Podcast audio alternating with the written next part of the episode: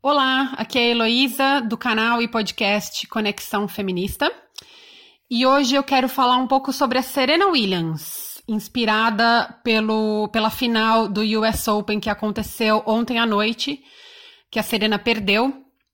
Só que, obviamente, eu não vou falar de tênis, nem de regras de tênis. Eu quero falar sobre o quão impactante foi assistir a Serena expressar suas emoções é, não importa se você acha que ela estava certa ou errada, se ela infringiu ou não as regras do jogo, eu achei assim fantástico que a Serena não engoliu o que o juiz falou para ela.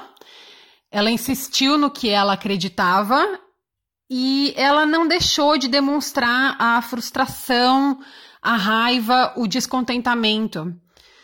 Talvez não muito tempo atrás eu teria olhado isso, olhado essa cena, eu tava vendo o jogo, é, e pensado, poxa, Serena, segue em frente, segue o jogo, não vai, não vai mudar nada, ele não vai, o juiz não vai mudar de ideia, segue a vida, vamos lá, você ainda tem chance.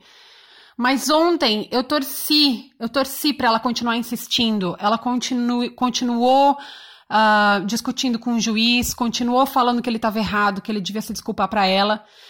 Ela, inclusive, em um certo momento, ela chorou e a câmera ficou focada nela bastante tempo, dava para ver que ela estava soluçando.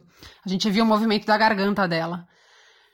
E eu achei isso muito forte, sabe? Dela seguir em frente com as emoções, coisa que foi explorada depois pelos jornais, né?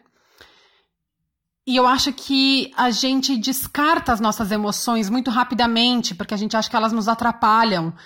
Só que eu acredito que a gente tem que tomar o exemplo da Serena Williams e acreditar nas nossas emoções como uma ferramenta que nos ajuda e não que, não, não que nos atrapalha.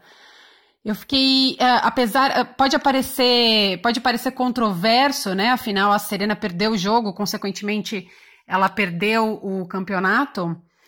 Mas eu me senti inspirada por ela, muito inspirada. Um, quantas vezes em ambiente de trabalho, eu não me vi frustrada e com vontade de chorar e tive que segurar aquele choro ou correr para o banheiro porque eu sabia que meu choro ia ser um sinal de fraqueza.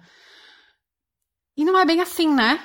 Um, se a gente tá frustrada, se a gente tá com raiva, existe uma razão. Por que, que a gente, quando tá feliz, mostra para todo mundo, mas quando é o contrário, não?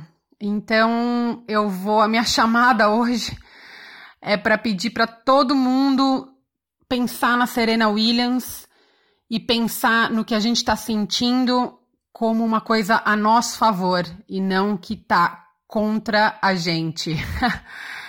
De uma Heloísa emotiva para vocês. Obrigada e até a próxima.